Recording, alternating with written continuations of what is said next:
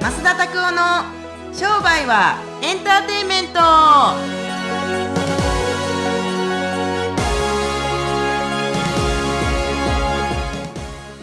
東京 FM 東京 FM よう来たな それはいはい、Welcome to 商売はエンターテインメントよくこの東京 FM のノリに俺もついていった のいきなりでしたがすごいちょっと今日は最後のおすすめ本にもちょっとテンションを合わせていこうかなとはあはあはあはあ思いまして何の話してたの東京 FM から始めてみました東京 FM から始めた理由が全然わからないで先す週のポッドキャスト聞いていただいた人は分かるとはい思うんはいではいはいすはいあ、ねあね東け京ど音波 FM にか乗らる乗ろうしょ東京 FM からついについにえー音波にこわいきなりそすごっうこもしもうあれですよ嬉しいチャンネルがうん嬉しいオファーがありましたへー 嘘つおめでとうございます。という始まりなんですけど、はいいはいはいや嘘でしたよ、はいはいはいでもまあそれぐらいの気持ちで今日もお届けしていきたいと思います、はいどんな気持ちやねんって感じどなんんなで気持すちやよねんって話ですね。ははいい、はい、あのね、でもね、えーっと、あのーさ、最近さらに思うのは、本当に言霊大事だなと思います。言霊。すっ ごい。増田さん今私すごいししまったって思ってるあ間違えちゃった、あ、なんそうですか、うん、いいですか、ははこれはなんで私が東京 FM って言ったかっていうと、まあ、自分の未来起きたことをね、うんうんあのお祝いする気持ちで言えばいいって言ったのにはいはい増田さんがおすすめ本で選んだ本じゃない、んうんあの本の話でしてしまいました。あ、なるほど、なるほど。面とい白ういでこすとね。で、はい私がおすすめしたかった本は「予祝」っていう本だったんおですけどおー予祝の予祝のすすめってやつですねそうそうそうそねうねそうあの本めちゃくちゃ面白いですよねなんかこうあらかじめ未来に起きることをまるで起きたように話すといいんですよね。そそういうこととかってされてらっしゃるんですかううーんとしてますよ普段からそううん結構いつ頃から昔からそういうタイプ僕あの20代の頃は自然にやってましたねへー例えばさもうちょっともうちょちょっと恥ずかしい話ですけれどもなんかまあよく昔ながらの昭和の金庫ってあるじゃないですか、うんうんうんうんあの大きいやつねでお金で僕はなんうんかその治療院でくこうやってガチャッと開けた瞬間にお金いっぱい入ってる、うん2,000万3,000万グワー入ってるようなっていうのをずっと出してっ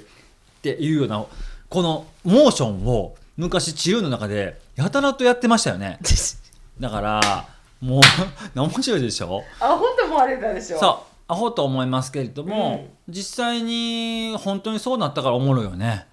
確かにいやだからさもうあらかじめなおめでとうって言っとけばいいなるほどねうんうんいやもうおめでとうもうお前祝いみたいな僕の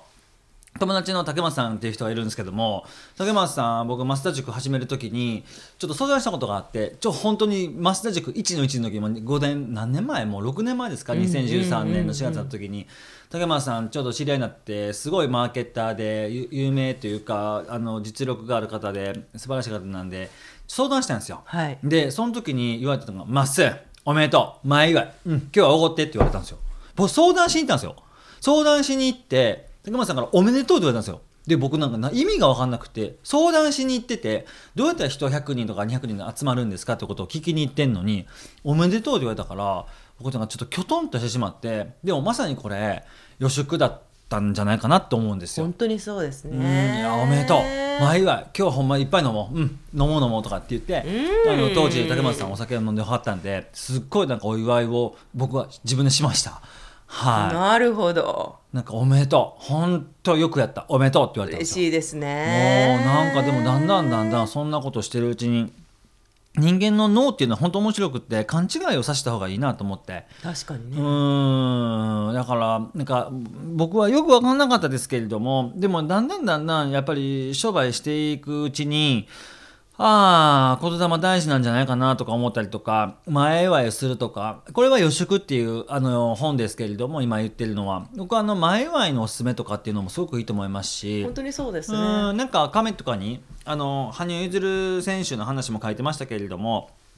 ああご自身で読んでほしいなと思いますけれども飛行機の中とかで自分が金メダルとった瞬間をすっごいイメージしてもうイメージしてもうイメージしすぎてその中に入りすぎてもう飛行機の中がスケートリンクだったんですってっていうのが書いてありましたからもうなんかすごい面白いと思って人間の、すごいですねそうそうそうでもオリンピック選手たちって皆さんね増田さんの好きな水泳選手も私がちょうど中高ぐらいの時に、はい、あのオーストラリアの有名な人いたじゃないですかイアンソープさんすすごいこうお音聞きながらすごいイメージするんですよねあー違いましたっけイイアンソープさんじゃなかったえでえっすっけとマイケル・フェリプスさんですねあー今でもあのあ活躍さアメリカ人アメリカの方ですけれども金メダル多分一気に16個取ったんじゃないかな1大会とかで、は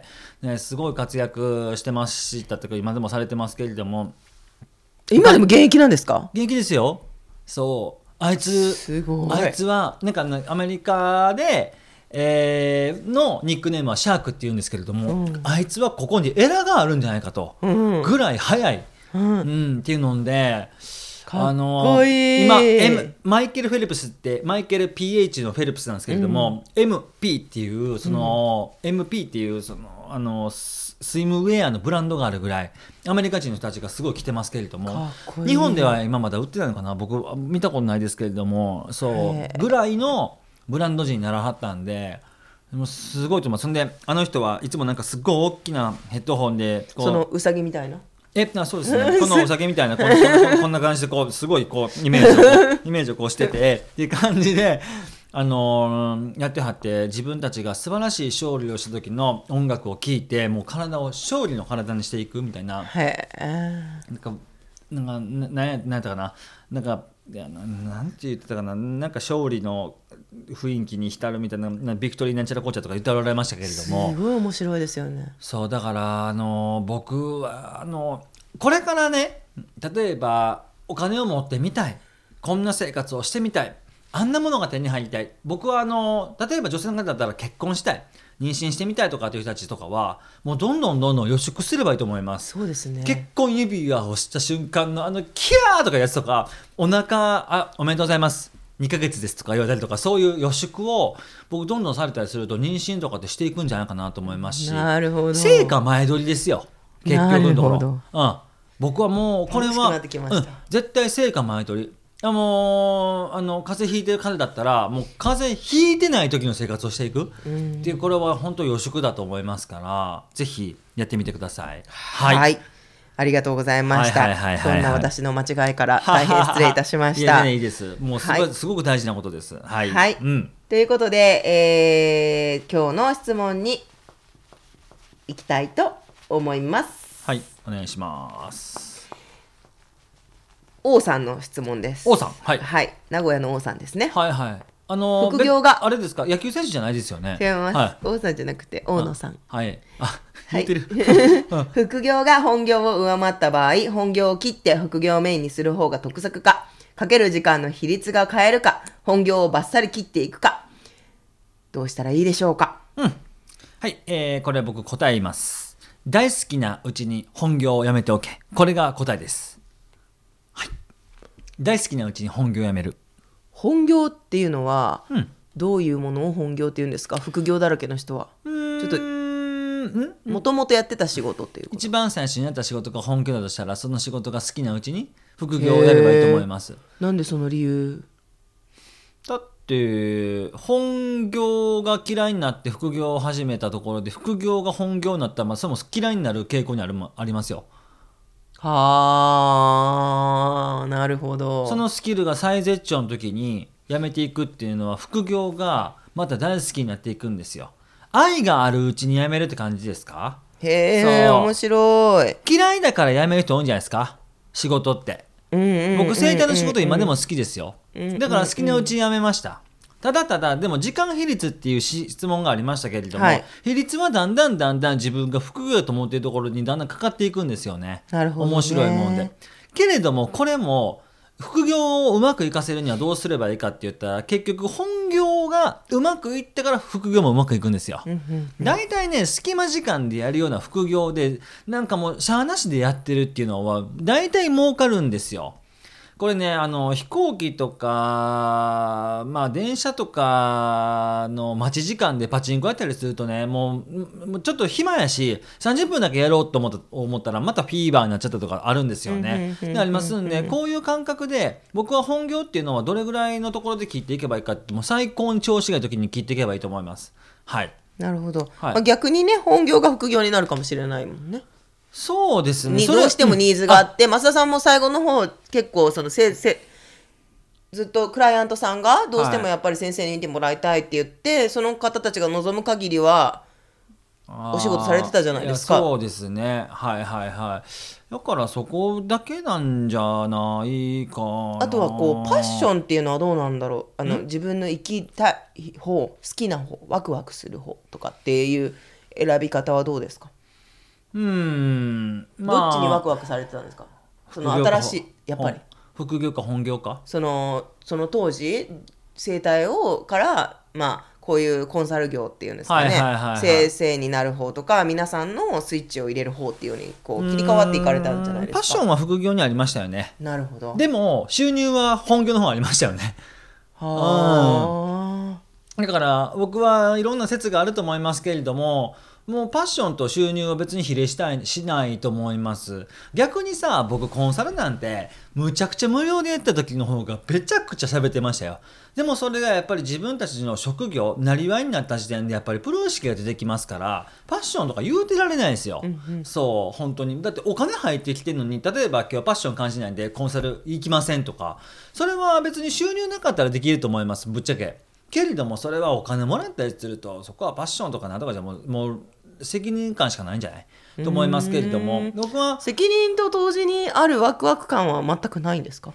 責任と同時にあるワクワクこの感人をうん責任と同時にあるワクワク感があってもいいと思いますけど僕にはそれがなかったですねんうん責任はワクワクとは全然関係ないしワクワクはその中に責任が含まれたりはするかもしれないですけれどもでもやっぱり仕事で稼ぐってことはそれだけ責任を伴うはいスパイダーマン1の言葉で、えー、とセリフでこういうセリフがあるんですけれども大いなる力には大いなる責任が伴うって、ええまさにありましたけれどもやっぱそれだけ収入もらうってことはそれだけ責任感があるで副業ってワクワクしますよやっぱり新しく始めることとか自分たちの趣味で始めることとか、そうですねだって SNS 企業とかでもそうだと思いますけどでもだんだんだんだんお客さんが増えてきてだんだんアドバイスがディープになってきたりするとワクワクするかって言ったらそれはワクワクする人たちも多いでしょうけれども責任逃れする人たちの方が多いと思いますよ。そうですねお金だけもらってあとは知らないとかね確かにあると思いますからその時にワクワクしてないから逃げるんでしょ結局のワクワクしてたら逃げないですよ。確かにうんと思いますからなるほど僕自身は最高の状態の時にふ副業にこうなんか本業が最高の状態の時に副業にこうなんかシフトしていくっていうのはすごくこの副業がパワーを持つその副業の副業もまたパワーを持つっていうのがありますんで、い、かに早く断捨離していくか。あのね、有効的断捨離とか消極的断捨離ってやっぱあるんですよ、はい消極的断捨断捨離っていうのはまさにこの副業の部分とかでも結局断捨離するときに嫌いになって断捨離す断捨離する人たちが多いので、はいえぜひですねその辺は気をつけていきながらシフトをしていけばいいと思いますけれども僕は僕は個人的に好きなことをして生きていくのはいいと思いますけれどもでも好きで選んだったら選んだ選んだんだったらやっぱりちゃんともう愛を持って好きにならないといけないし嫌いになったからといってポイって捨てるのはそれねまあまあ変な話僕恋人とかだけやったらいいと思いますけど仕事とか結婚ってそれできないんですよ残念ながらもういらんくなったポイなんていうのはゴミじゃないんですからっていうのがありますからその職業にもあるんじゃないだから好きなことやってもいいけれども責任を得るっていうこの質問セカンドの質問をちゃんとイエスって言えない限りは好きなことで生きていく資格はないと思う、うんはい本当にありがとうございます、ちょっとねこんな帽子かぶってなんか熱い話しましそたうけでれすども、ね、はい、 YouTube 見ていただくことは分かると思うんですけど今韓国で大流行りのはいはい。うこれさぎ 韓さん国語やってる。らしいですよ友達がくれてこれは増田さんにぴったりじゃないかえー、すごい。はい、そんあなじゃ感じであ。合わせてあの同じ方から質問もらってるんですけど、はいいですかねどうぞどうぞ。今また新しいビジネスを始めるなら何をしますか経費は0から10万円くらいでそれは日本でやる方が稼げるか海外でやる方が稼げるかっていう質問なんですけど、僕はアフィリエイトですね、絶対。セドセドリとか。うん、アフィリエイトセドリでやります。だってパソコン時代だけでできるじゃないですか。僕なんか最初、ブログアップするときに携帯持ってなかったし、パソコン持ってなかったんで、ネット喫茶で1000円で3時間で行って、それでブログ上げてましたよ。えねネット喫茶。ーアメブロ時代ですかそうそうそうアメボの初期時代ともえーう全部それともう携帯代も払えへんしあのーなんてげん電話買えないもちろんパソコンも買えない方ですからもう全然全然普通にネット喫茶行って自転車で15分超えた時にあったんでなるほどねシャワー1週間2回浴びてアメブロをちゃんともうなんていうんですかログインしていってで上げていってってことその場で書いてそれも書いてすごいですねやってましたそうやってだから別に僕はそういうアフィリエイトとか情報ビジネスとかもいいと思いますけれどもだってあの基本的に在庫ない方がいいですよそぶのっちゃ経け。費がね、うん、ゼロ0から10とかでしょ本とかも作れないわけじゃないですか確かに基本的に経費かけれないってなったりすると僕は借り物のもので借り物の知識を欲しい人たちに売っていたりすると手数料もらえるわけじゃないですか、はいこれトールゲートビジネスって言うんですけどもトールゲートビジネスは3つ4つ持つことかなと思います、というものを紹介して報酬もらう、うん、100万売って8万もらうみたいな感じなるほどねって言ってするといいんじゃない確かにうんはいはい、こんな感面じです白いです、うんはいうんそれは日本でやる方が稼げるか海外でやる方が稼げるかという話なんですけど別にどっちでもいいと思いますけども英語喋れたらえあの海外でやった方がいいよね。まあ確かにねそれは言えてますうねん日本語と中国語と英語しゃべ網羅するだけで何人の人たちとコミュニケーションを取れるかって話ですよ。確かにって話ですからインスタグラムとかのやるんだったら母国語で書いて英語で書いて中国語で書いてでハッシュタグとか、まあ、中国はインスタグラムあるんですかいやわかるああ僕も知らないですけれども調べてみないとうん、ですけれどもそういうところでシェアしていったりすると広がりは持つんじゃないかなと思いますインスタグラム始めるの0円ですよねそうですねあーですけれどもそれ0円でいけるし商品紹介していってパーセンテージもらうっていうのはそうですねごいいいと思いますあの、ね、インターネットの紹介ビジネスアフィリエイトっていうんですけれどもなるほど背取りとか横流しとか、あとあとメルカリうんうん始めると思います僕0から10万だったら自分たちの読んだ本とか知ってるものとかこの人多分コスパトラベラーとかでもあの言っておられると思いますけれどもそうトラベルの新しいやり方を自分たちで例えば30004000でセミナー開いていってバックエンドは自分たちがついていってお客様のお金で旅行していってマイル貯めていくとかだったら10万かからへんと思いますよ。おーいいですねそうそうそういや本当にでも有益な情報を教えてくれる方なので、うんうんぜひ皆さんもそううんちょっとコスパトラベラーで検索してみていただけたらと で出てくるのかなコスパトラベラーって知らないですけど出あてほこんないまはい、はいはいこんな感じですはい、はいということで、えー質問ありがとうございましたありでは今日の楽しみのはい最初の振り間違えましたが、はいはいはいはい増田のおすすめ本お願いしたいと思います、はいえー今週の僕のおすすめ本はこれですはいえー、っと「すべての子供は天才になれる」親の行動でってやつですね。これ、えっと、船津徹さんっていう方の本なんですけれども、僕も一回セミナーに行かせてもらったことありますけれども、子供はどうやって英語を覚えたらいいのか、どうやって海外に進出すればいいのか、教育とかのゴールって一体何なんだこうお父さんとかお母さんたちが子供さんををいい風に育てていきたいとか自立した子に育てたいって言いますけどじゃあその自立ってあなたの中で一体何なのかってことを説明できない親たちが多いと。じゃあ例えばハーバードビジネススクールだったりとかオックスフォードとかっていうアイビーリーグ大学に関してはそれでいいのかそれ何の目的でどういう目的でオーガニックにさせるのかってことも全部書いてる本なんで僕はあの子供を育てたい人たちにもいいと思いましたけれども僕はこれはあのなんか親が教育を学んでいくっていうことにすごくいいんじゃないかなと思いますしあの親もやっぱ勉強しないと子供も賢くならないというかで賢さって一体何なのかとかいうこととかもいろいろ書いてますんでぜひこの本読んでほしいなと思います僕にもあの可愛い可愛い娘がいますんでその子がどういう風になってほしいかっていうことをですね、えー考えながら普段考えてんのかなわからないですけれどもあのいいい子に育ってほしいなと思いますけどじゃあいい子って一体何なのかっていうこう定義とかも全部ほとんどここに書いてありましたんで面白かったです、へーはい、ぜひ読んでみてくださいね、はい船津先生は言っあのお親の思った通りに僕に預けてください野球選手の2軍のリーグぐらいにはさせますよって言ってましたもんねねえすごかったと思いますあの先生の的確なアドバイスそう何歳までに英語をやっつけておけばいいとかもしかもなそなんでその年齢なのかとかあもう質問したんですよねあのどなたかだど誰かが質問された時にやっぱ英語を日本語が完璧に形成されてない状態で英語を覚えたりすると片言にならないですかっていうことの質問に関しての答えとかはなるほどと思いました、そうお父さんとかお母さんの会話は日本語で学校に行ったら英語でっていう感じでやってたりするとじゃあどこの学校がいいんですかね公立がいいんですかねとかどう、ね、私立がいいんですかねとかっていろいろ質問に答えてくださってましたから面白かったです、ね本当に、ねご夫婦で会社やられてハワイとかでやられて るんですけどなんかねお子さんにこうお子さん預けてほしいって言ってましたよね本当いにやーそれぐら本当いに僕たち子育て楽しかったみたいな風に言われてるのそうそうがそうそう本当に良かったなと素晴らしいと思いますぜひ読んでみてくださいはいじゃあ今日のおすすめ本は、はいえー船津先生船津徹さはいんの「すべての子供は天才になれるあなた親の行動で」という本でしたはいはい、ぜひ手に取って読んでみていただければと思いお願まいすしますこのポッドキャストをお聞きいただきありがとうございます。このポッドキャストは皆さんの質問で成り立っています。ぜひですね、じゃんじゃん、あの、質問を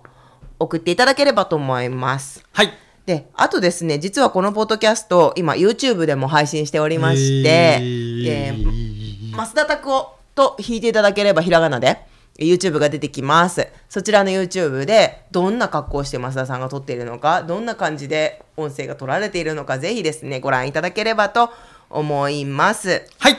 はい。また、えー2月はですね、うんご案内ばかりになるんですけれど、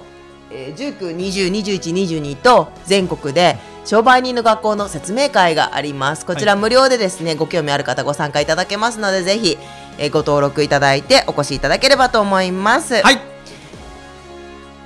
それでは、また次回お会いしましょう。お会いしましょうさようさようなならら。